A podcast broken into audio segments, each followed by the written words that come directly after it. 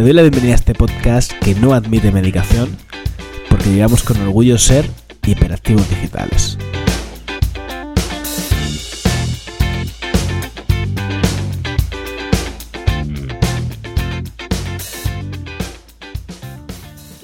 Dicen que la paciencia es la madre de la ciencia.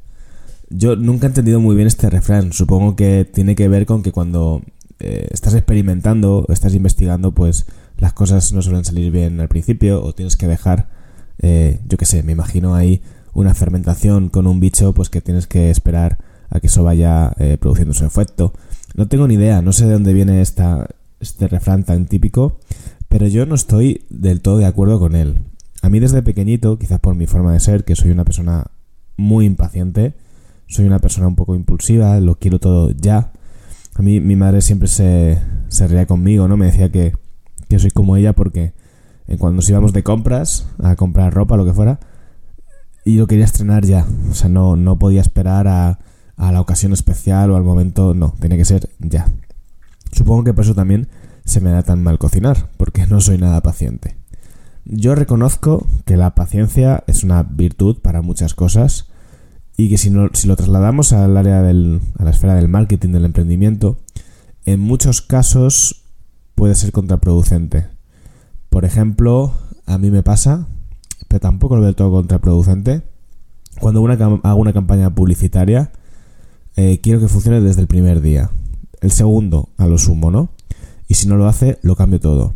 Y es verdad que a veces tienes que dejar al pixel entrenarse y se tienen que dar una serie de circunstancias para que eso vaya pues eh, cogiendo ritmo, ¿no? Pero yo lo cambio todo. No soporto que las cosas no funcionen rápido y en general creo que eso te lleva a veces a trabajar más, a trabajar el doble, pero creo que también se acaba traduciendo en mejores resultados. Mi sensación, ¿eh? Que ser impaciente hace que en temas de emprendimiento que al final saques más resultados. Y esto en concreto lo veo en Instagram.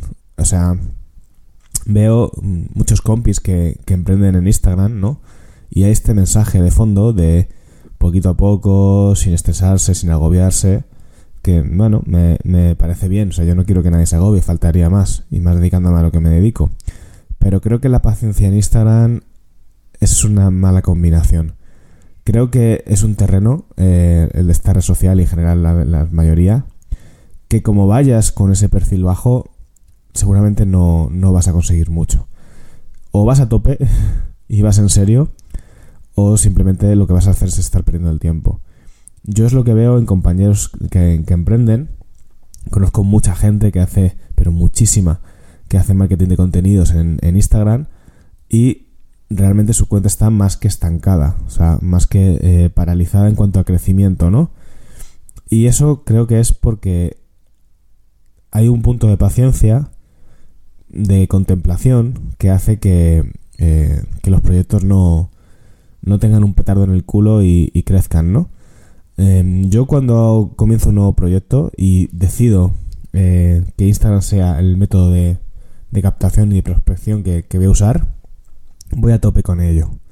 En este podcast, en este episodio, te voy a contar un poco las cosas que yo hago para acelerar ese proceso, para ser impacientes y que desde el comienzo eh, ya empieza a, a, funcionar lo más rápido posible y a dar resultados, que eso también es importante. No solamente resultados en cuanto a engagement y seguidores y tal, sino también resultados de venta, ya sean leads o eh, directamente venta. Vender desde el minuto uno en que te abres una cuenta de Instagram. El mayor problema de Instagram, a mi modo de ver, cuando, cuando emprendes un nuevo proyecto, yo tengo varias cuentas de Instagram asociadas a las diferentes marcas o, sí, bueno, marcas que trabajo. El mayor problema es el comienzo.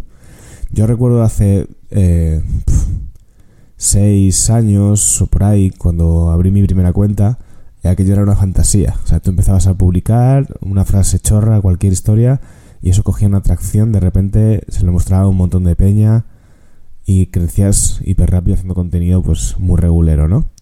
Pero ahora no es así. Ahora tú te das una cuenta, subes algún contenido. Y en otras redes sociales como son TikTok o. Bueno, TikTok y quizás LinkedIn, no lo sé.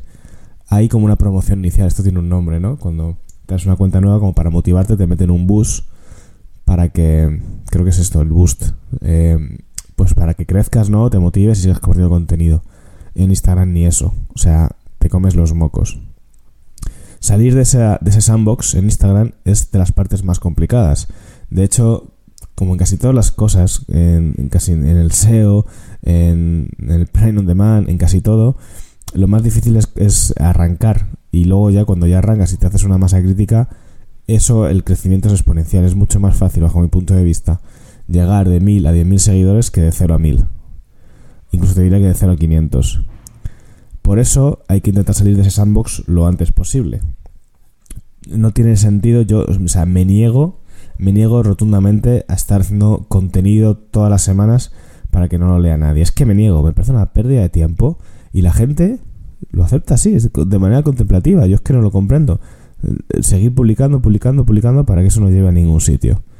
A mí, no sé, me da una rabia hacer cosas que siento que, o sea, emplear mi tiempo en cosas que, siento que no son para, que son para nada, que oye, que luego puede que no funcione, pero al menos vas a tope, no, no una posición contemplativa, pero bueno.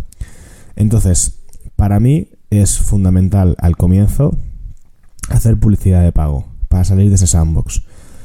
Otra de las resistencias de la gente con el tema de es como invertir en Instagram, em, si no es, o sea, a la gente le cuesta mucho invertir en publicidad si no es para vender.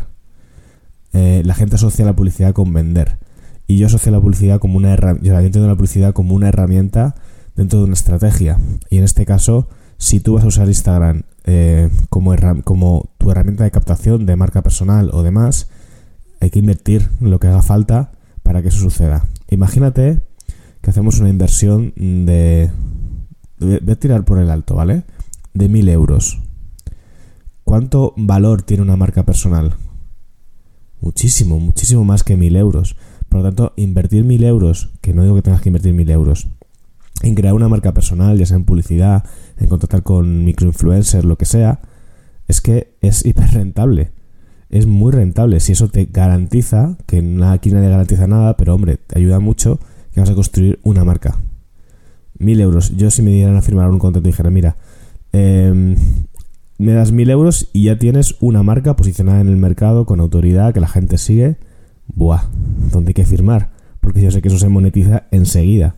Si lo complicado es llegar hasta ahí. Entonces, para mí, siempre que comienzo un proyecto nuevo, lo primero es la publicidad. Em, simplemente publicidad en Instagram para aumentar los seguidores, aumentar la prueba social de esa cuenta de Instagram. Porque eh, ocurren dos cosas. Y es que una, cuenta sin seguidores, una cuenta sin prueba social, es una cuenta que aunque el contenido sea bueno, la gente no va a seguir. Porque es el efecto clásico este del restaurante vacío, ¿no? Un restaurante que está vacío, por muy buena pinta que tenga, si al lado hay uno que está lleno, dices, uy, qué raro esto. Y no, y no te metes a ese restaurante. Entonces hay que evitar ese efecto restaurante vacío, aumentando la prueba social.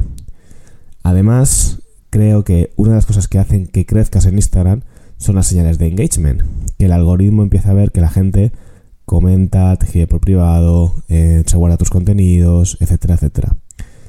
¿Qué pasa? Que si tú no tienes gente que te siga, no se pueden generar esas señales de engagement. Por lo tanto, el algoritmo no puede eh, posicionarte ni mostrar tu contenido a nueva gente porque no hay señales de engagement que pueda interpretar. Hay quien dice que los seguidores de pago son de peor calidad que los seguidores orgánicos. Yo no estoy seguro de esto, sinceramente. Al final, ¿qué diferencia hay entre que a una persona le salga tu publicidad o una persona le salga tu post en la sección de explorar. Si hablamos de contenido de valor, que es un contenido eh, educativo o de entretenimiento, no es un contenido de venta, y la gente te sigue porque le ha gustado ese contenido, yo no entiendo muy bien la diferencia. Creo que esto no es así. Lo que sí que tienes que hacer muy bien cuando hagas publicidad es segmentar bien. Y para eso tienes que tener muy bien claro quién es tu audiencia, a quién te, a quién te estás dirigiendo y demás, para poder hacer esa segmentación y no lanzarla así a la virule.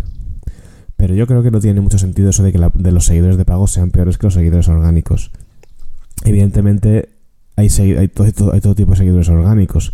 Si alguien te recomienda o comparte tu publicación, quizás eso sí que tenga un poquito más de punch que el, que la, que la publicidad, pero ya te digo, muchas, muchos seguidores nos llegan a Instagram porque ese contenido se posiciona en la lupa o en los hashtags. No veo la diferencia.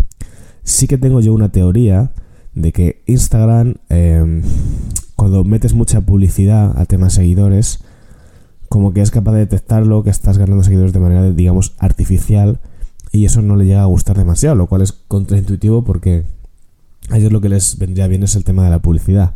Esto es una hipótesis mía, ¿vale? Que a Instagram no le gusta demasiado que estés todo el haciendo publicidad para ganar seguidores. Entonces yo ahí la haría, pararía, seguiría haciendo contenido, volvería a hacer y un poquito así. Eh, segundo punto, ¿vale? Mm, el tema de la periodicidad de, publicación. Cada uno aquí tiene sus limitaciones, sus capacidades, sus posibilidades. Yo si voy a tope con una con un proyecto, si voy a tope de verdad, ¿vale? Que no simplemente quiero usar esa cuenta un poco como portfolio, carta de presentación, un poco tener una cierta presencia, que se vea que soy real. Si voy a tope, yo hago cinco publicaciones a la semana. Literal, ¿vale?